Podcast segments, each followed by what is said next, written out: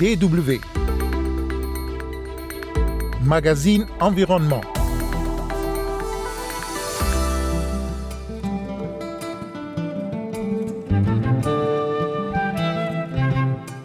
Revenons dans ce magazine sur l'avertissement du groupe intergouvernemental d'experts des Nations Unies sur l'évolution du climat, le GIEC, sur les conséquences de l'inaction face au changement climatique. Autre sujet au menu, la décision historique pour un traité mondial contre la pollution plastique. Et nous irons également à la découverte d'une ONG ivoirienne, l'Action pour Ville Durable. Mesdames et messieurs, bonjour, Kosivitiasu au micro.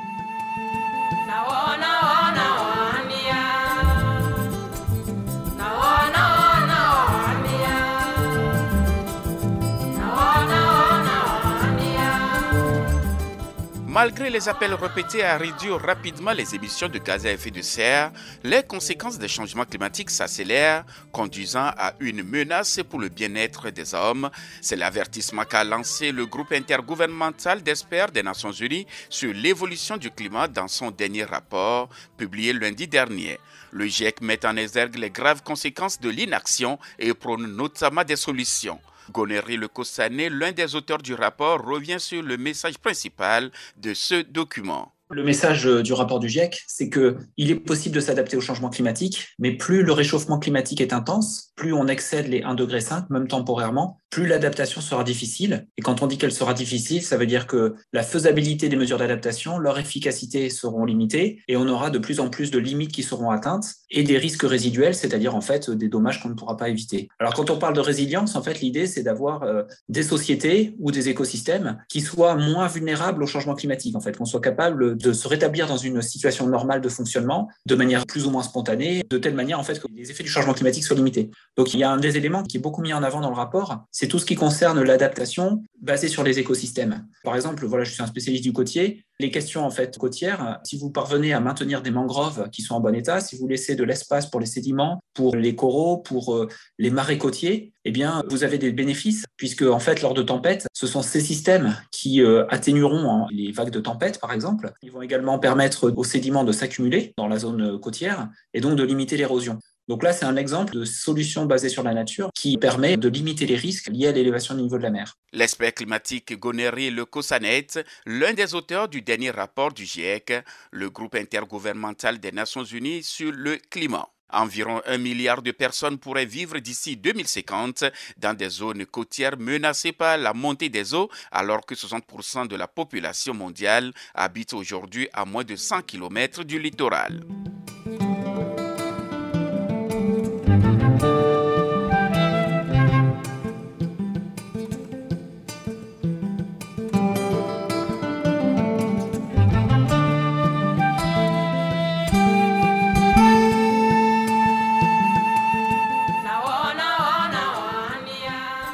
Sur un autre plan, l'Assemblée des Nations Unies pour l'environnement, la plus haute instance internationale sur les questions environnementales réunie à Nairobi au Kenya, a adopté au début du mois le principe d'un traité contre la pollution plastique. Le texte adopté est qualifié d'historique. Il porte sur l'ensemble du cycle de vie des plastiques, c'est-à-dire de la production et de l'utilisation durable à la gestion des déchets, la réutilisation ou encore le recyclage. Le but est de lutter efficacement contre la pollution un fléau qui menace l'environnement et qui contribue à l'effondrement de la biodiversité. Inger Anderson est directrice exécutive des Nations Unies.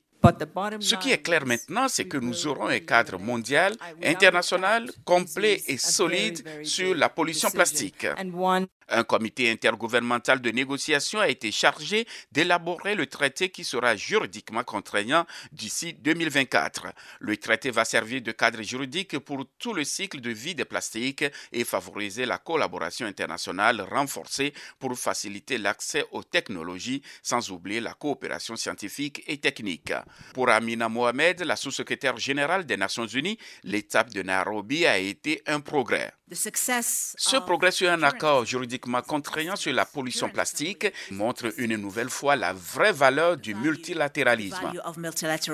Un multilatéralisme pourtant mis à mal aujourd'hui par le conflit ukrainien, mais l'engagement affiché par de grandes multinationales, dont certaines grandes utilisatrices d'emballages comme Coca-Cola ou encore Unilever, pour un traité fixant des règles communes renforce l'optimisme, même si elles ne se sont pas encore prononcées sur des mesures précises. En attendant un accord international contraignant sur la pollution plastique, les Nations Unies ont annoncé travailler avec les gouvernements et plusieurs grandes entreprises pour abandonner les plastiques à usage unique. DW Cap à présent sur la Côte d'Ivoire. La Côte d'Ivoire où une ONG travaille sur le concept ville durable. L'ONG Action pour Ville durable a lancé récemment ses activités pour aider les villes ivoiriennes en matière de développement durable. Notre correspondant à Abidjan, Julien Adaye, a été à la rencontre des responsables de cette ONG. La ville durable, c'est une autre conception de la ville. C'est-à-dire au cœur, par exemple, de cette ville, même s'il y a des zones industrielles, on peut végétaliser ces zones industrielles, apporter des arbres. La conception de la ville du futur est selon Marcel José Tagro, la présidente fondatrice de l'ONG Action pour Ville Durable, une ville respectueuse de l'environnement, de l'art de vivre ivoirien, de la qualité de vie de ses habitants et de l'efficience de ses services. Pour que cette ville durable se réalise, l'ONG Action pour Ville Durable met à la disposition de la Côte d'Ivoire l'expertise de ses membres, leur expérience et leur savoir-faire pour porter une réflexion sur l'avenir des villes du pays. Marcel José Tagro. Au niveau de l'environnement, on a la question de la pollution. Avec par exemple l'extraction minière dans le périmètre communal, on a l'enjeu de l'extension de la ville. Comment est-ce que ces zones qui ont une configuration qui sont déformées pourrait abriter la ville qui se développe. Comment est-ce qu'on peut dépolluer ces espaces? Comment est-ce que l'usager peut aménager cet espace? Il y a aussi la question de l'alimentation. L'urbanisation qui se développe sans tenir compte des espaces agricoles. Et donc, la ville durable devrait intégrer l'agriculture durable pour que les villes puissent se nourrir elles-mêmes. La ville d'Abidjan fait partie des trois villes sélectionnées pour la phase pilote de ce programme, la ville durable.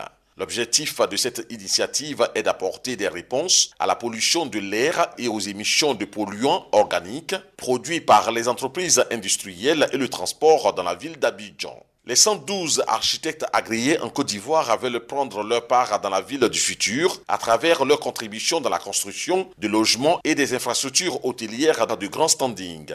Koupo Nyoleba, vice-président de l'Ordre des architectes de Côte d'Ivoire, explique que le laisser-aller et le laisser-faire ont défiguré les villes ivoiriennes. C'est pourquoi il salue la création de cette ONG. La ville a besoin d'un autre regard. Des spécialistes veulent s'intéresser donc à la ville, former la population pour qu'il y ait une, présence, une prise de conscience collective. C'est ça qui manque à nos villes.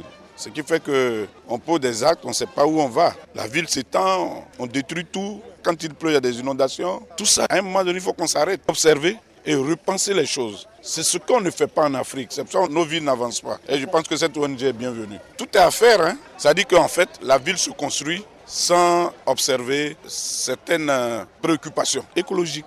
L'initiative Abidjan Ville Durable est soutenue par les Nations Unies. Le but est de réduire la pollution et d'améliorer le cadre de vie dans la capitale économique ivoirienne. Selon Édité Kobenan de l'ONU Habitat, la démographie en Côte d'Ivoire est très dynamique. Il explique par ailleurs que 50,3% de la population actuellement urbaine est en augmentation, notamment à Abidjan. Il faut dire que ONU Habitat est de retour en Côte d'Ivoire depuis novembre 2021. Et donc, euh, nous avons des projets, des programmes au niveau de la Côte d'Ivoire dans le domaine urbain, notamment les questions de la lutte contre la pauvreté et la situation des quartiers précaires, également la gestion durable des villes est une préoccupation pour ONU Habitat qui accompagne le gouvernement de Côte d'Ivoire dans la mise en œuvre de projets et programmes en Côte d'Ivoire.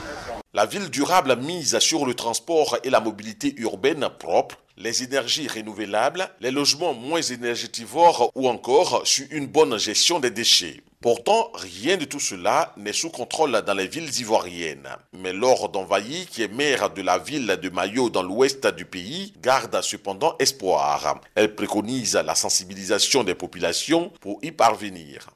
Il faut toujours garder espoir parce que c'est d'abord une sensibilisation, donc ça veut dire qu'il faut commencer par l'éducation de nos enfants. Parce qu'une ville durable, elle ne se construit pas du jour au lendemain. Il y a ce qui a été fait à la base et aujourd'hui on peut améliorer tout ce qui arrive. On sait qu'aussi il y a l'immigration des populations, il y a aussi le développement personnel, mais aussi le développement durable. C'est plusieurs entités ensemble qui peuvent le mettre euh, en œuvre. On a dans le développement durable, on parle de transport, on parle d'hôpitaux, On parle aussi de la ville inclusive, dont tout le monde doit trouver sa place dans cette ville-là de demain. Le handicap aussi fait partie aussi des villes inclusives de demain. Donc c'est pas seulement la ville durable en passant par la construction, il y a aussi aussi des habitants qui vivent, maîtriser son immigration dans sa commune, et aussi le développement économique fait partie aussi du développement durable. Donc vous voyez, il y a plusieurs piliers dans le développement durable qui fait que la ville peut être demain durable, économique et viable. Même si ces dernières années, beaucoup de choses ont été faites pour mettre en route le chantier de la ville durable avec un planting d'arbres dans toutes les communes d'Abidjan, le chemin reste encore long et difficile, car la ville durable vise une haute qualité de vie pour tous et partout. Julien Daillé à Abidjan pour la Deutsche Welle. La vie c'est bon, bon, bon, bon, mais pas trop quand même.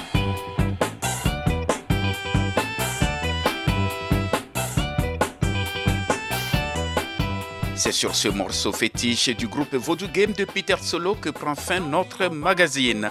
Prochain numéro lundi prochain était également au menu l'avertissement du groupe intergouvernemental d'experts des Nations Unies sur l'évolution du climat, le GIEC, sur les conséquences de l'inaction face au changement climatique et la décision historique de l'Assemblée des Nations Unies pour l'environnement pour un traité mondial contre la pollution plastique. Merci de nous avoir suivis. Kosivitiasu au micro et restez toujours à l'écoute de la Deutsche.